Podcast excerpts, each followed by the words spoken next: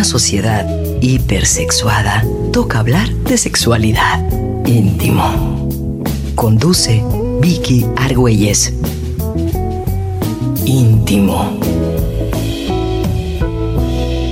Muy buenas noches, bienvenidos a su programa de íntimo. Hoy como todos los lunes a las 9 de la noche, hablando, como lo platicábamos, de temas de sexualidad. El día de hoy tenemos un tema que me encanta. Hoy vamos a hablar de los cautiverios de las mujeres y sus repercusiones en la vida erótica. Bueno, pues antes de iniciar, este, agradeciendo a Fabián Pelayo en los controles, a Raúl Peguero en la producción, yo soy Víctor Güelles. Acompáñanos porque vamos a ir con esta propuesta de Marcela Lagarde. Es una socióloga que ha hecho un, un estudio sumamente interesante sobre esto, sobre el cautiverio de las mujeres. Pareciera que dices, no, pues eso habrá sido en otro momento, en otro siglo.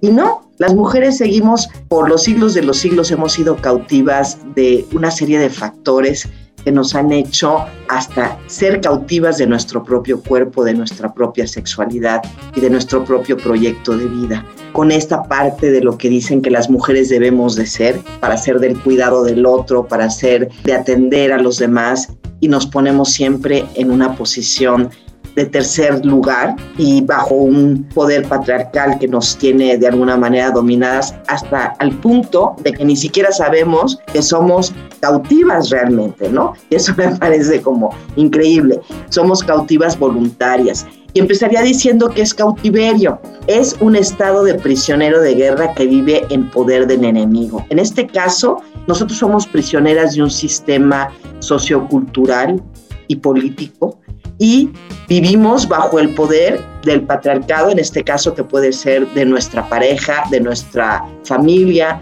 de nuestros papás, de siempre una figura masculina. Y bueno, para hablar del tema, la experta realmente es Claudia Hernández, ella ya la conocen, es sexóloga, es psicóloga, es educadora de la sexualidad, tiene una maestría en sexualidad y creo que hasta dos. Tienes dos maestrías en sexualidad, ¿verdad, Claudia? Tengo tres en sexualidad. ¿Tú crees? ¿Cómo crees? Tienes tres maestrías. No, bueno.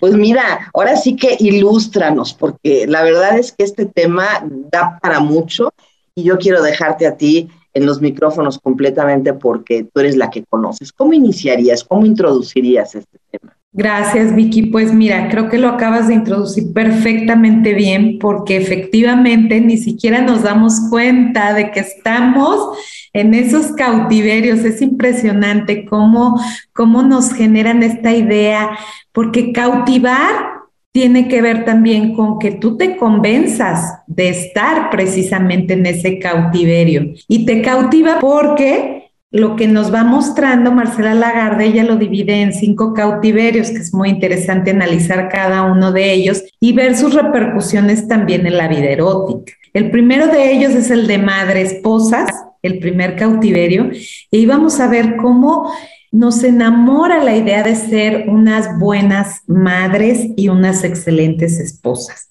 Si tú recordarás en la época del porfiriato, Vicky, ya se vivía como esta etapa en donde estaba la, la familia extensa, ¿por qué? Porque había una doble moral y entonces vivían de cierta manera como en esta etapa de tener a las nanas que cuidaban a los hijos, pero que al mismo tiempo tenían ciertos encuentros eróticos con los patrones. ¿No? Y entonces había esta visión de vivir cautivas en un espacio, en un mismo espacio, compartiendo medios hermanos, este, viviendo situaciones de diferencia a nivel también económico. Y entonces, en esa etapa, algo que era muy, muy reconocido eran las novelas que se traían precisamente de Francia, las novelas que nos hablaban de esta parte de la madre modelo, de la esposa modelo, de la buena mujer. Y entonces era algo que cautivaba y se esmeraban profundamente en vivenciar este tipo de, de modelos, donde la mujer pasa a dejar de ser mujer porque está, como bien lo dijiste, al pendiente de las necesidades de los hijos y cubriendo todas las expectativas y los requerimientos del esposo.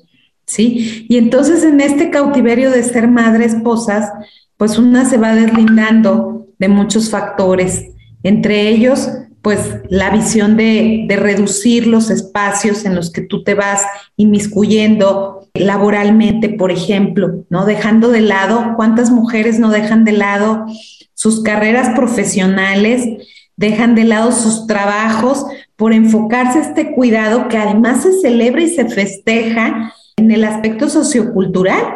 se va celebrando esta parte de pensar que el, haber dejado tu profesión a un lado, pues te convierte en una buena madre, en una madre abnegada que sacrifica todo, inclusive su propio trabajo, por los hijos, ¿no? Entonces, bueno, por ahí partimos, Vicky. No, incluso en ese tiempo que tú estás mencionando, realmente las mujeres estudiaban para hacer eso, unas buenas amas de casa. Habían escuelas donde te enseñaban a planchar, a cocinar, a tender una cama, a atender un marido, a ser una buena anfitriona.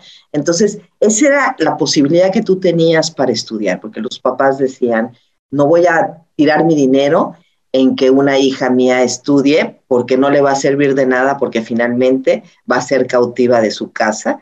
No dicho de esa manera, pero va a ser una ama de casa. ¿ok? Ya luego, ahorita con esta plática vamos a caer en cuenta justamente de este cautiverio donde nuestra, nuestro hogar se convierte también en nuestra prisión. Y nuestra manera de amar es otra manera de perder esa libertad y convertirla en un poder o en un dominio por parte de la pareja o de la persona que, que esté en ese momento. Si somos no casadas, bueno, pues entonces del padre de familia y si el padre de familia falta, pues entonces bajo la tutela del, del hermano, ¿no? Fíjate, Vicky, que efectivamente, de hecho, pues las primeras profesiones de esa época era el que tú trabajaras como ayudante o auxiliar de tu padre o de tu pareja o de tu hermano. Entonces estabas a cargo, te convertías en enfermera si era médico o en secretaria, ¿verdad? De alguien que tenía un trabajo en especial porque estabas al cuidado de. Y este cautiverio, al hablar de ese también madre, esposas, pues empieza a ver esta renuncia al cuerpo ¿Por qué? Porque tu deseo está supeditado a que si la pareja te busca o no te busca en la intimidad. La mujer no mostraba su deseo sexual, no solicitaba, no pedía. De hecho, ahora vemos cómo no es que se hayan incrementado las disfunciones sexuales, lo que pasa es que ya se toma en cuenta el placer de la mujer que antes no se tomaba en cuenta porque la mujer permanecía callada Absolutamente. Y ahora, pues claro que están preocupadísimos los hombres cuando tienen una disfunción eréctil. ¿Por qué? Pues porque ya la mujer demanda, exige, ahora sí se le devolvió su voz, en algunos casos, no en todos, ¿verdad? Pero vemos cómo inclusive, por ejemplo, en mujeres divorciadas o mujeres viudas o mujeres que tienen una enfermedad dicen, pues es que como ya no tengo pareja, este, ya mi deseo sexual pues queda nulificado. Entonces me anulo de forma completa en mi vida erótica porque no tengo una pareja. Y entonces dejamos de vivenciar este autoerotismo, la mujer renuncia a esa soberanía que debería de tener sobre su cuerpo, esa autonomía erótica que le, que le da la libertad de decidir lo que quiere, cómo quiere vivir su, su vida erótica y de expresarlo sobre todo. Interesante. Y fíjate, me voy a regresar un poquito a lo primero que dijiste en cuanto a las profesiones de las mujeres. Y bueno, habían profesiones específicamente para ellas que tienen que ver absolutamente con el cuidado. Era, por ejemplo, enfermeras, maestras, costureras, pero todo lo que se te ocurra que tenía que ver, porque por, supuesto habían mujeres que tenían que trabajar para poder este, ayudar en la, en la, economía de la familia o porque no había un hombre en esa familia, era monoparental.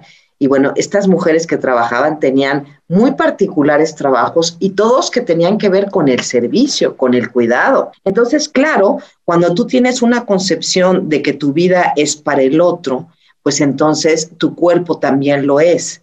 Y tu deseo está subordinado a que alguien más toque el botón, porque si tú en un momento dado hablabas de un deseo, bueno, pues era como eres una mujer este, de mala reputación, o sea, de bajos instintos, eres una mujer sucia, por ejemplo, ¿no? Porque decías, yo tengo deseo, a mí se me antoja, entonces eras catalogada como, por las mismas mujeres, por los hombres y por la sociedad en general, eras etiquetada como libertina, como eh, mujer de cascos ligeros, en fin, por decirlo menos, ¿no?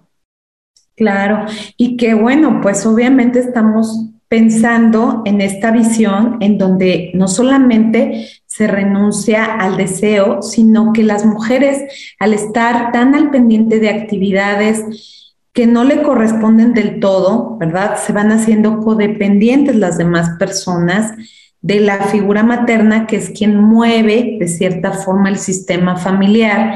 Y entonces vemos cómo el mismo deseo, cuando se llegaba a tener, o en el momento de ese compartir, la mujer ya estaba demasiado cansada por haber realizado tantas tareas y labores, por ejemplo, domésticas, en donde terminaban exhaustas de estar cuidando, criando este, niños, estar al pendiente de las necesidades del esposo. Y cuando llegaba ese momento era el deber del cumplimiento de algo, ¿sí? Debo de cumplir. Y entonces, muchas veces ni siquiera cuando se hacían este tipo de prácticas o incluso todavía actualmente, no se toman en cuenta a veces el que la pareja tenga de manera forzada relaciones sexuales y que no se contemple como que es una violación porque es un deber del esposo el cumplirle al esposo y estar siempre dispuesta, ¿sí? Claro. Entonces, desde ahí también partimos que es un cautiverio. Por supuesto, y así como lo planteas, indudablemente así lo, lo veo con mucha claridad, esta parte de, que, claro, eh, además los hombres no tienen una educación de la sexualidad y piensan que la mujer va a, en el momento de la penetración, va a tener un orgasmo de manera inmediata cuando la mujer necesita todo un trabajo previo de calentamiento, de seducción, de erotización, para en un momento ya entonces estar en un nivel en el que la penetración pueda ser algo placentero y no doloroso, porque si de, la nada ya llegan y lo único que querían era penetrar, o sea, me acuerdo de estas historias que dicen justamente en esa época, era una sábana la que se ponían encima con un hoyito y bueno, pues para nada más. Las mujeres lo hacían como un sacrificio, ¿eh? decían, bueno, pues es que esto es para tener un bebé y cada relación, además, por todo el rollo religioso, tenía que significar o tenía que ser para procrear, porque de otra manera pues era mal visto, ¿no? Fíjate qué fuerte. Claro. Fíjate, Vicky, que un poquito quisiera relatarte. Yo recuerdo tanto una experiencia, yo me dedico a dar talleres para mujeres y me invitaron a dar en la zona de los altos una conferencia. Yo veía a las mujeres que se tocaban con un pétalo de rosa sus brazos, que yo las ponía a tocarse, y, muchas de ellas comenzaban a llorar y decían, no me había dado cuenta que tenía sensibilidad en mis brazos, porque prácticamente pues eran violadas por las parejas este, alcohólicas, ¿no? Donde ni siquiera pues se mostraban atentas a la cuestión del erotismo, simplemente era llegar de esa manera. Vamos a ir una pequeña pausa, pero bueno, está súper interesante el tema, apenas calentando motores. Regresamos enseguida contigo aquí en Íntimo. Seguimos en JB Radio. Vamos y volvemos. Íntimo, porque la sexualidad es una puerta que se abre desde adentro. Atrévete a conocer los pliegues del placer. Continuamos.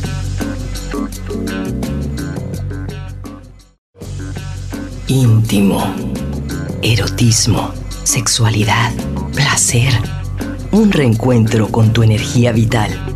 Sigue con nosotros aquí en JB Jalisco Radio.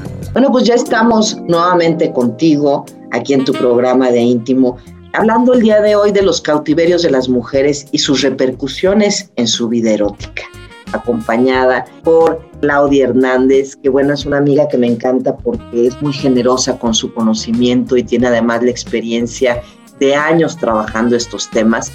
Nos platicaba en el bloque anterior justamente de esta experiencia que ella ha tenido en sus talleres con las mujeres, sobre todo de provincia, de pequeños pueblos, donde ellas no tienen este acceso a mucha información y de repente, bueno, pues también donde hay una mentalidad todavía un poco atrasada en el sentido del autorotismo, del reconocimiento de tu propio mapa sexual. ¿Por qué? Pues nos comentaba justamente de un ejercicio donde eh, habían, con un pétalo de rosa, se habían tocado el cuerpo y estas muchachas decían qué barbaridad, o sea, nunca había sentido placer de alguna manera al tocarme en los brazos. ¿Por qué? Pues porque o eran parejas alcohólicas o porque finalmente los hombres tienden a irse a la genitalidad, porque piensan que las mujeres son iguales que los hombres y que basta con que les toquen sus genitales para que entonces ya sientan un gran deseo y así no funcionan las mujeres o no todas las mujeres o no la mayoría de ellas.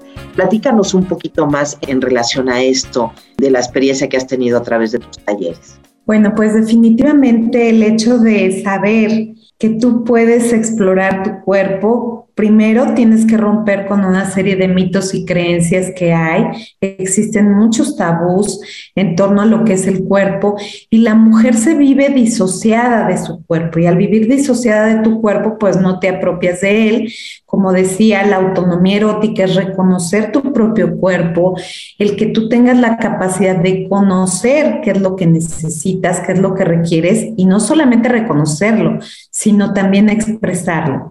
¿Cómo yo me voy a atrever a expresarte algo a ti si mi deseo está supeditado a ti y además yo me siento disociada de mi cuerpo? Entonces puedo inclusive no sentir placer y anestesiar mi cuerpo, o sea, eso también puede ocurrir en el momento en donde yo estoy teniendo una práctica erótica. Y hablábamos de estas repercusiones de los cautiverios en la vida erótica de las mujeres. En este primer cautiverio de las madres esposas, cómo una mujer deja de lado su desarrollo personal, cómo deja de lado actividades que son importantes para que ella también se nutra y crezca. Tuve una entrevista con Francisco Cabello, que es un sexólogo maravilloso, y me acuerdo que nos comentaba de las últimas investigaciones que se han hecho sobre el deseo sexual y nos decía que las mujeres que mayormente tenían un deseo sexual eran las que terminaban viviendo en casas separadas de la pareja y que no cohabitaban en el mismo espacio con la pareja, porque lo que disminuía fuertemente su deseo era el cansancio físico que tenían de estar sirviendo a la pareja, de estar atendiendo a la pareja. Entonces, fíjate qué interesante cómo en cuanto las mujeres se terminaban este, yendo a vivir a otro espacio, pues retomaban otra vez su vida personal, se daban sus espacios, había cuestiones de autocuidado, que eso es muy importante para que también las mujeres nos sintamos cómodas con nuestro cuerpo, con nuestro ser. Estas actividades de autocuidado pues involucran que te voltees a ver tú también. Y si estás volteando a ver nada más a los hijos, a las hijas, a la pareja, pues en qué momento te ves a ti misma. Qué interesante, claro, esta forma de relacionarnos que últimamente está siendo muy popular, que le dicen living apart together, que es viviendo separados, pero teniendo una relación en conjunto, que esto es tu casa, yo en la mía, en español, ¿verdad? Y nos vemos de repente cuando tenemos ganas. Se me hace padrísima, porque entonces tienes ya la disposición, te preparas para el encuentro, y eso hace que desde antes ya estés fantaseando ese momento que van a compartir juntos y lo vuelve realmente muy rico. Yo siempre he creído que, el peso más difícil de sobrellevar es la cotidianidad. En la cotidianidad, bueno, pues claro, vamos perdiendo el gusto, la atracción, ya no hay esta parte del hombre que tiene como de cazador, de, de, sentir que va, que va a ganar una presa y de las mujeres también de alguna manera de conquistar. Es como si ya todo estuviera dado y entonces justo el erotismo entra en una fase de aletargamiento o de, como tú lo dices, de anestesia, ¿no? Muy interesante, claro, lo que él está diciendo y me suena totalmente. Pues Vicky, me gustaría hablarte del segundo cautiverio para ir pasando a los demás. El segundo cautiverio es el de las monjas. Y en este cautiverio algo que vamos a ver es cómo, como hablabas tú de las profesiones de las mujeres, pues la monja queda también al cuidado y a cargo de los sacerdotes, de servirles, de atenderles. Sabemos que no existe, por ejemplo, el ser sacerdotisa actualmente, porque tú sabes que previamente sí existía pues esa actividad, ¿no? Esa, pues, si lo podemos equiparar a profesión, profesión. Pero bueno, sabemos que las, las monjas se les cautiva diciéndoles que se van a convertir en santas. en santas si renuncian a su vida personal y la dan por completo como un mártir en función de otras personas. Y entonces renuncian por completo a su vida. Sabemos que existen ciertos votos, el voto de castidad, el voto de pobreza. Existen ciertos votos que se tienen también y el de obediencia, que no se nos olvide. Y entonces imagínate cómo te cautiva la idea, Victoria, vas a ser santa o Virginia, vas a ser santa o Claudia, vas a ser santa. Y entonces renunciamos a nuestro ser por vivir en ese cautiverio, en donde sé que en algún momento eso va a ocurrir. Y aquí quiero relatarte una pequeña historia Tuve que acudir para revisar un, centro de casa de ejercicios espirituales para un congreso. Y cuando llegué, pues estaba la, tumba de, de, un sacerdote, ¿no? Y entonces lo tienen pues con fotografías enormes por todos lados y que ya lo van a santificar. Y entonces el jardín estaba hermosísimo y yo veía todas las monjitas como jardineras cortando, arreglando el jardín y todo. Y entonces yo le comento a la monjita, le digo, oiga, qué hermosos jardines, qué bellas están esas rosas. Y me dice, sí, claro, es que las nutre el sacerdote, que aquí están sus restos, y gracias a esos nutrientes que se reciben en el jardín es que está tan hermoso el jardín. Y entonces volto y le digo, sí, madre, también gracias a que ustedes lo riegan, lo podan, lo cortan, o sea, nulificando por completo su función, ¿no? Y desde ahí ves, pues, esta visión como es tan fuerte el hecho de nulificarse ellas. Claro, y también esta parte que es compleja de la vida de, las monjas, de su sexualidad, porque bueno, pues se encontraban también muchos fetos dentro de estos conventos, ¿no? Eh, también había mucho la parte de la flagelación como parte de, de llegar a un, a un nivel superior de espiritualidad y bueno, también en esa flagelación hay una parte de deseo y de placer. Claro, pues sí, y efectivamente vemos cómo, de cierta manera, viviendo muchas cosas en soledad y viviendo muchas cosas en silencio. Entonces, se vuelve el secreto de la vida erótica porque pueden llegar a experimentar placer. Tú sabes, por ejemplo, también que se ha escrito poesías eróticas, por ejemplo, hablando de algunos santos, ¿no? En donde se hablaba de estas experiencias místicas que se sentían a través de la oración, los orgasmos que llegaban a alcanzar, ¿no? A través de la meditación. Y entonces todas estas vivencias, como no las puedo expresar, porque obviamente van en contra de esos votos de castidad, lo que hago es vivir en silencio mi vida erótica. Vivir en silencio es también en un cautiverio, en un cautiverio encerrada en mí misma sin poder manifestar, expresar y además viviéndolo con culpa. Esa sería la repercusión más fuerte.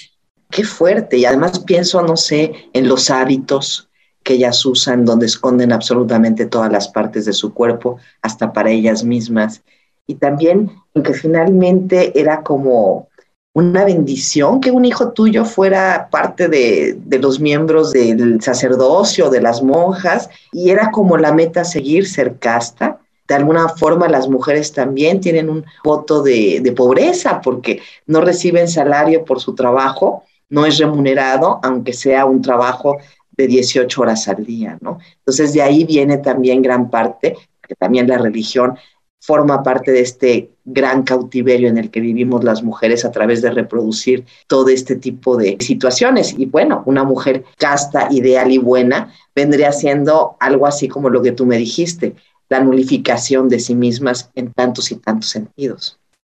Claro. Pasamos a un tercer cautiverio. En este cautiverio es el cautiverio de las putas. ¿Sí? Y se habla de esta parte mercantil, como el cuerpo de la mujer se empieza también a ser una fuente de, de negocio, de renuncia completa hacia lo que tú deseas. ¿Por qué? Porque vienen y pagan por tener un encuentro contigo. Y entonces mi deseo está totalmente resguardado en ese cautiverio, donde además tengo la necesidad quizás en algún momento, como muchas mujeres, de recibir esa parte económica para manutención muchas veces de hogares y donde además se les exige y se les trata de formas tan fuertes dentro de lo que es esta visión de lo que es el trabajo de las sexoservidoras, ¿no? ¿Tú has hecho, por cierto, algún trabajo con las sexoservidoras, Claudia? Fíjate que sí tuve algunas entrevistas Ahorita te voy a platicar porque el otro cautiverio también es de presas y en algunos de esos estuvieron relacionados en, ambos cautiverios, algunas experiencias. Pero lo que sí te quiero platicar de esas entrevistas que yo llegué a tener con las exoservidoras, veíamos cómo se tenían que introducir por ejemplo, esponjas en la vagina cuando estaban menstruando para que el cliente obviamente no batallara con la menstruación. Y entonces esto les ocasionaba a largo plazo el estar repitiendo esto de manera continua, pues frecuentes infecciones, de por sí ya con las infecciones vaginales que se tenían, cómo de pronto dejan de lado su propia salud, su salud sexual, porque también hay mucha gente que en el momento de llegar ni quiere usar preservativo, este, muchas veces las, pues también las violentan en muchos aspectos y ellas terminan arriesgando pues prácticamente su vida a través de cuestiones de violencia, de, de golpes, de situaciones en donde las ponen realmente en riesgos severos, ¿sí? Muy importante esta parte de la, las convierten en objetos y por lo tanto no, no piensan en ellas como seres humanos ni cuidan ninguna parte, sienten que porque pagaron tienen derecho de hacer lo que ellos quieran, ¿no? Es fuerte, por supuesto, es una de las profesiones más antiguas y de ninguna manera es una vida fácil, como dicen, las vidas fáciles de, de las mujeres de la calle no es una vida para nada fácil. Luego tienen hijos y hijos de esas relaciones que tienen que cuidar, luego tienen que pagarle al padrote, ¿verdad? parte de el dinero que reciben, es un montón de violencias las que ellas viven indudablemente. Es un cautiverio espantoso. Y que además, pues a final de cuentas, quedas completamente nulificada como persona, ¿verdad? Porque te vuelves un objeto. Todo, El siguiente cautiverio que tienes. Sí, el siguiente cautiverio va relacionado precisamente, te decía yo, a esa investigación que yo realicé aquí en Jalisco, en la cárcel de mujeres en Puente Grande, donde a veces iba yo a dar pláticas y conferencias y era muy impresionante, fíjate, este cautiverio, si quiero comentártelo, el de las presas, cómo la mayoría de ellas estaban realmente cautivas, realmente cautivas dentro de la prisión por amor. Muchos de los delitos que cometían era por solapar, por ser cómplices, por guardarles el secreto a las parejas que a lo mejor en su mayoría eran por delitos contra la salud, eran quienes eran las cómplices o transportaban la droga o negaban este que había droga en la casa y las terminaban a lo mejor pues apresando, ¿no? A final de cuentas. Y ellas terminaban presas y las parejas muchas veces salían en libertad. Y es muy triste ver cómo las cárceles de mujeres son las más solas que existen en las cárceles de hombres, las mujeres van y siguen visitando a las parejas, pero en, las cárceles de mujeres no. Y quedan de verdad en soledad absoluta, cuando muchas de ellas dieron su vida y dieron muchos aspectos por el cuidado de los hijos y de las parejas, ¿no? Entonces, fíjate hasta dónde traspolamos este cautiverio, en donde no solamente no tengo mi libertad, sino que caí ahí por una situación de estar enamorada, de estar amando y de estar cuidando a la pareja en una cuestión también delictiva. ¿Sí? Es que acabas de tocar un tema muy importante que es el cautiverio del amor. En esta concepción de lo que para las mujeres se reproduce a través de, obviamente, de películas, de novelas, etcétera, de lo que es el amor. Y el amor es sacrificio en ese contexto, ¿no? El amor es, el otro es primero antes que yo. El amor es, primero está tu necesidad antes que la mía. Y en ese justamente en ese contexto de esa concepción del amor que nos reproducen, es donde entran estas historias terribles que tú me estás contando, o sea, de gente que llega a esos grados y como bien dices, luego esas parejas no las visitan, ni siquiera las visitan, no hay esa solidaridad que las mujeres sí tienen, porque sí van y visitan a sus parejas cada vez que hay día de visita, les llevan comida, los acompañan, les llevan hasta dinero, porque pues en la cárcel también hay que dar dinero para muchos privilegios, ¿no? Y ellas no tienen nada de eso. ¿Y cómo se sienten, Claudia? ¿Cómo las ves?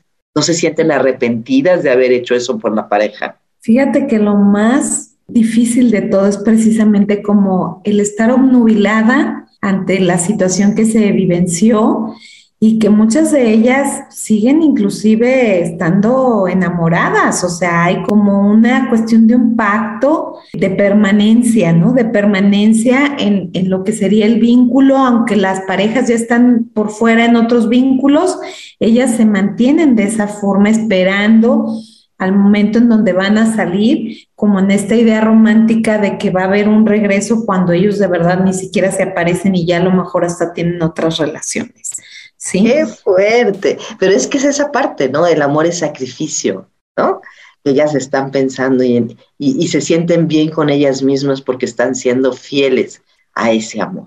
Exactamente. A pesar de ellas mismas, incluso a pesar de sus hijos, porque a lo mejor lo hicieron y sus hijos están abandonados por ellas haber tomado esa, esa decisión en nombre del amor. Ese es otro terrible cautiverio, eh, la concepción que tenemos del amor mismo, el amor a la pareja, ¿no?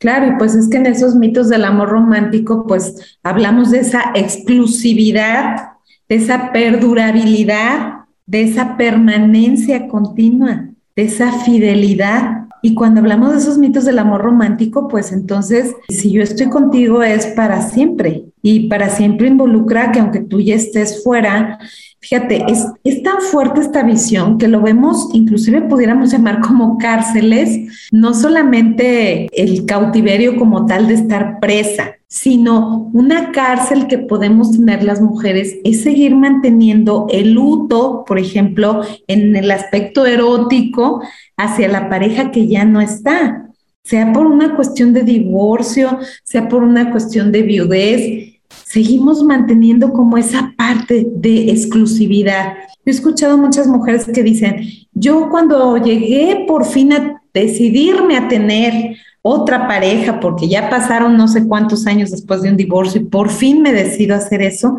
pues a veces todavía me siento como si le fuera infiel a la pareja. O a veces también no le permito a esta nueva pareja que me toque ciertas áreas del cuerpo porque eran áreas que me tocaba mi pareja. O sea, como si hubiera quedado una huella en tu memoria corporal de estos tocamientos y tú le sigues resguardando esos espacios a la pareja, ¿no? Qué fuerte. Sí, no, no, temazo. Vamos a ir a una pequeña pausa y regresamos enseguida con ustedes. Quiero decirles que nos pueden seguir a través de nuestras redes sociales de Jalisco Radio en Facebook, en Instagram y en Twitter, por supuesto, también. Vamos a ir a una pausa y seguimos contigo aquí en Íntimo. No te despegues. Vamos y volvemos. Íntimo. Porque todos tenemos derecho al placer. Volvemos.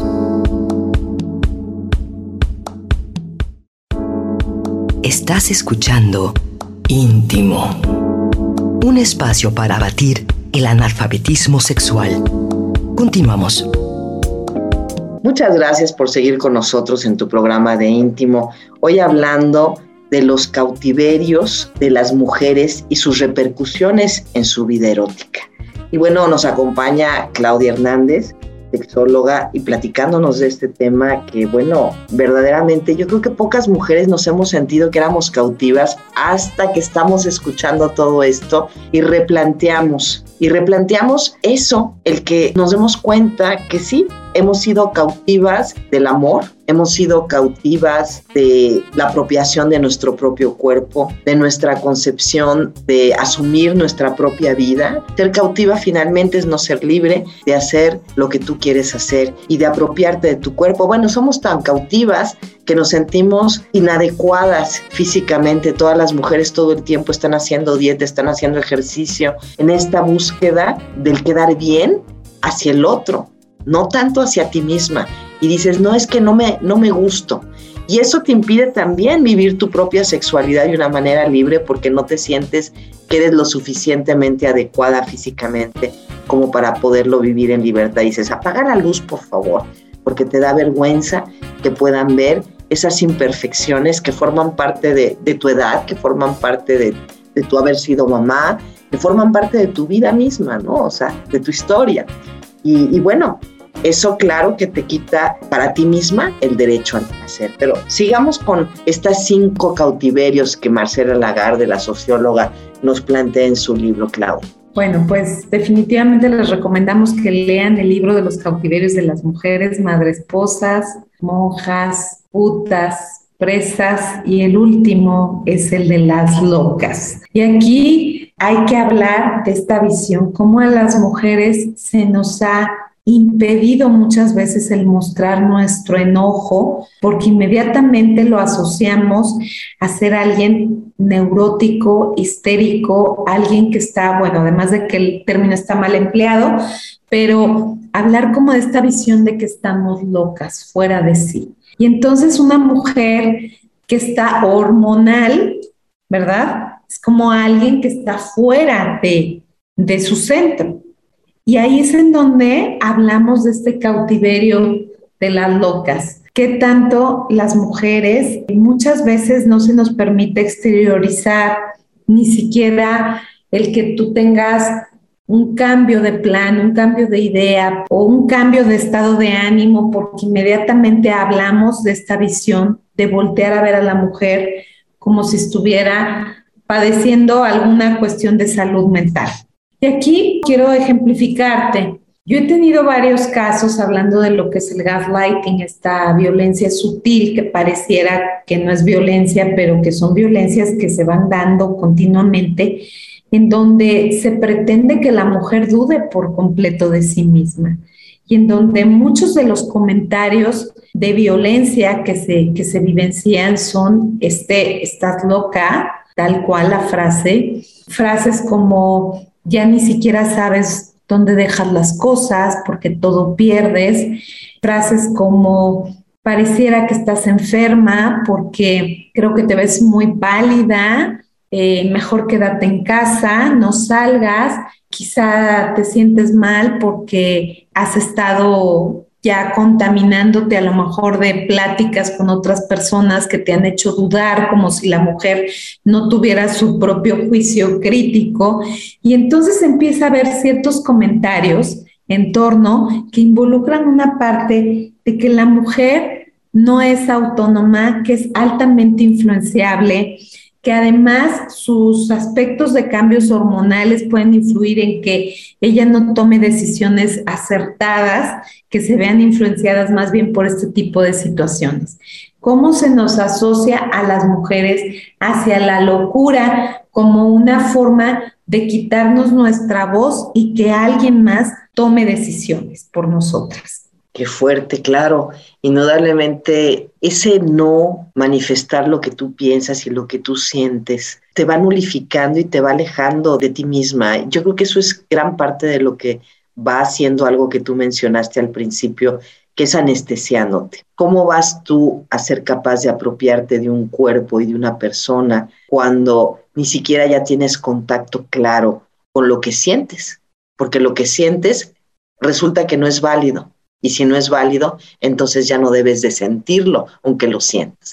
Y esa negación de la negación hace que tú te vayas alejando de tu cuerpo y de ti misma, al punto de que, bueno, la opinión del otro se convierte en algo más importante que la propia opinión que tú puedas tener sobre ti misma. Y eso es darle el poder al otro y ese otro puede ser cualquiera, puede ser tu pareja, pueden ser tus hijos, puede ser tu familia, pueden ser tus padres, puede ser en tu trabajo. Entonces, me parece sumamente delicado esto que tú estás mencionando. ¿Existen ejercicios para reconexión, Claudia? Bueno, pues definitivamente, primero, el tomar conciencia de tu cuerpo, ese sería el primero, y que es el hecho de que tú puedas explorar, primero, si sientes alguna emoción, por ejemplo, negativa, ver de dónde viene, cómo se siente en mi cuerpo esa emoción, en qué lugar de mi cuerpo la estoy sintiendo, qué pensamientos están detrás de esa emoción. Y entonces empiezo a tener estados de hiperreflexión en donde puedo ir en un diario anotando a veces también estas tomas de conciencia corporal, porque nuestro cuerpo está continuamente mandándonos señales Nuestro cuerpo hay que escucharlo. Y cuando vemos en estos cautiverios, por ejemplo, una mujer que empieza a somatizar y que te das cuenta que la mayoría de los aspectos en los que somatizan las mujeres tienen que ver con cuestiones de cargas, que es, por ejemplo, en la columna. La columna es el sostén, el sentir de pronto como si trajeras un lazo en el cuello y una soga, porque es esa parte de seguir los patrones de otras personas y no los propios, y entonces duele mucho el cuello. El cuello decimos que conecta nuestra razón con nuestra emoción, y entonces muchas veces no nos, no nos permitimos el contactar, simplemente cumplimos la, la parte estructural que se nos dicta sin darnos cuenta que nos estamos forzando a ir en contra muchas veces de un estado emocional que nos está alertando.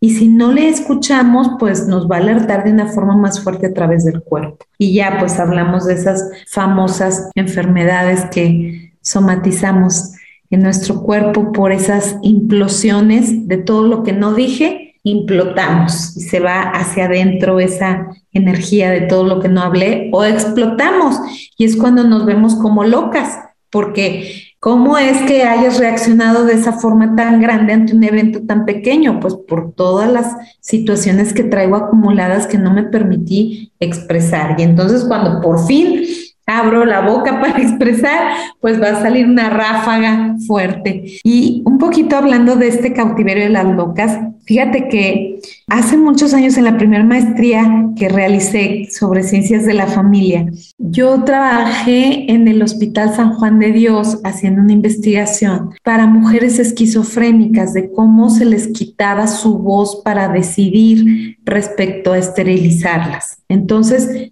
muchas veces sin el consentimiento informado, se les esterilizaba para que ellas, pues obviamente, no tuvieran bebés por la cuestión de la genética que podían de cierta forma pues caer en riesgo, ¿no? En situaciones de riesgo hacia el bebé. Y algo que ocurría era muy curioso, cómo muchas de estas mujeres al ser esterilizadas se fomentaba el que los enfermeros las violentaban y las violaban, el que muchas veces también pues mismos pacientes abusaban sexualmente de las mujeres que ellas tenían periodos de lucidez, porque obviamente una mujer con esquizofrenia, también un hombre con esquizofrenia, tienen momentos de lucidez, puede haber también un control a través del medicamento psiquiátrico, etcétera, ¿no? No se les informaba y simplemente se, se esterilizaba.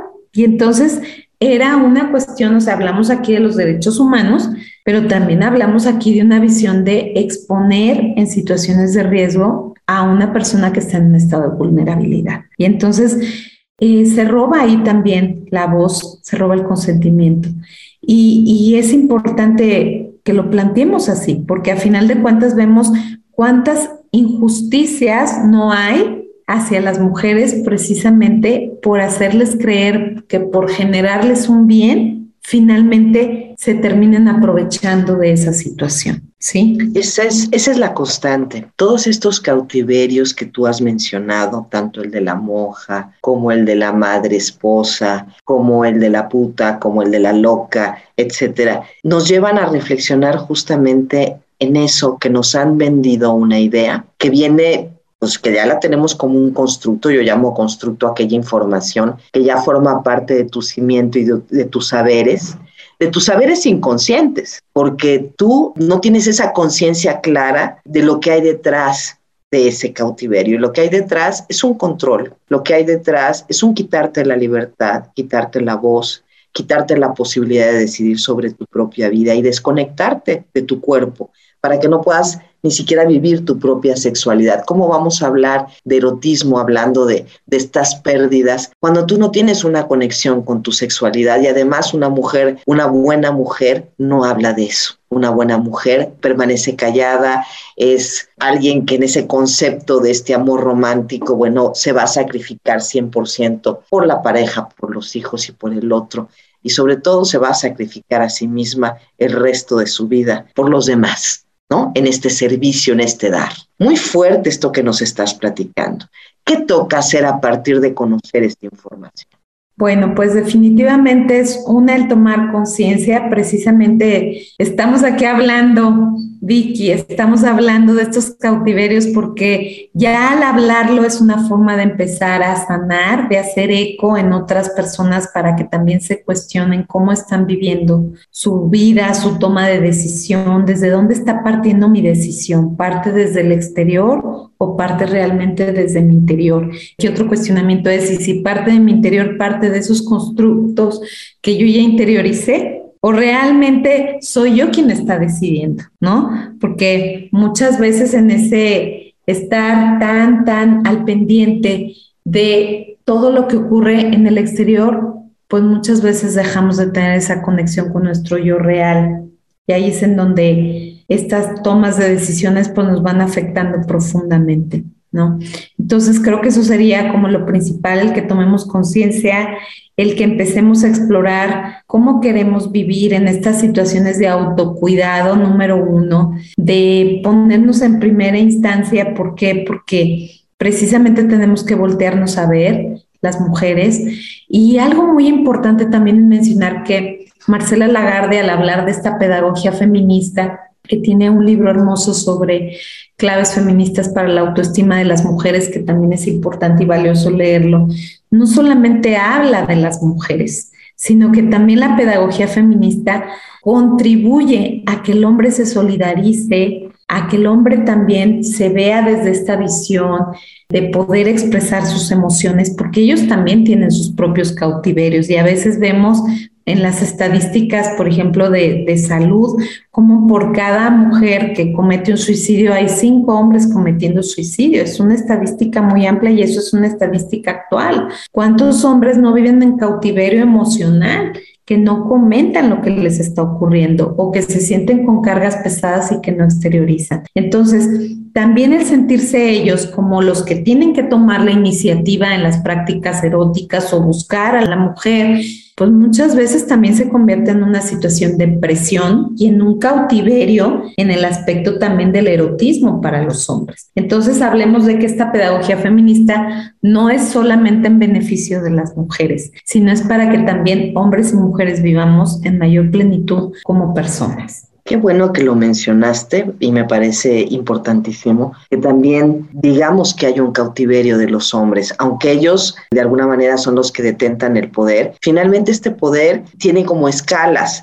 Eh, más poder tiene el que tiene una mejor clase social, el que tiene más preparación, el que es blanco, el que es católico, en fin, hay como un montón de clasificaciones de los que detentan el poder y luego va bajando. Los hombres, por supuesto, sufren enormes violencias, violencias entre ellos, violencias al no permitirles expresarse, violencias para ser hombre, bueno, tienes que pasar por un sinfín de, de situaciones realmente muy fuertes porque si no eres vieja, eres maricón, eres débil. Entonces, algún día volveremos a platicar de los cautiverios de los hombres y cómo, sobre todo hoy, hoy por hoy, estos cautiverios de los hombres y cómo está afectando su vida erótica, porque yo veo en la consulta que está habiendo muchos problemas justamente de disfunciones sexuales en los hombres que no tienen que ver con la parte física, que tienen que ver con la parte emocional, justamente al estar sintiendo que las mujeres están empoderándose en su sexualidad y eso los hace sentir que no están siendo suficientes.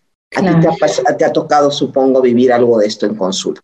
Sí, de hecho, prácticamente la forma en la que yo estoy abordando ahorita en la terapia sexual la problemática es más bien de tipo relacional, porque qué está haciendo que se mantenga esa disfunción tiene mucho que ver con las formas en cómo se están relacionando, en cómo se vivencian, porque muchas veces estos temas no se discuten y no se hablan. Y no hablar es hablar mucho del tema. Entonces es importante también tomarlo en cuenta, como bien lo comentas, Piki, y creo que también es muy valioso cuando hablamos de, de estos cautiverios, cómo poder de ellos a través de esta educación que podemos tener y que hay muchas vías y muchas formas actualmente de hacerlo. Entonces hay que empezar a buscar esta forma de autoactualizarnos de cuidar de nuestro ser, de también prepararnos en estas temáticas que ya no tenemos pretexto porque hay programas como este, como el tuyo, como varios programas que se pueden dar para poder educar. Me encanta. Yo no me quiero ir sin que tú dejes tu teléfono para la gente que quiera en un momento dado acudir contigo a consulta y trabajar de todo esto que hemos venido platicando para una reconexión sana de ellos con su cuerpo y su erotismo. ¿A dónde te pueden contactar? Es el triple tres 662 9752 y también me pueden buscar en mis redes, Facebook Claudia Hernández, tengo un canal de YouTube que es Claudia Hernández Madrigal, mi nombre, y en Instagram soy Claudia HD-sexóloga. Muchas gracias. Muchísimas gracias. Siempre un placer tenerte con nosotros. Te abrazo desde la distancia porque hoy hicimos programa grabado y quiero agradecer a Fabián Pelayo en los controles, a Raúl Peguero en la edición de este programa y en la producción. Yo soy Vicky Argüelles y los espero el próximo lunes en punto de las nueve a seguir desdoblando este maravilloso mundo de la sexualidad. Hasta entonces, pásenla muy bien. Buenas noches. Íntimo. Te esperamos el punto de las 10 de la noche para seguir conversando sobre erotismo y sexualidad, aquí en el 96.3 FM de JB Jalisco Radio. Hasta entonces.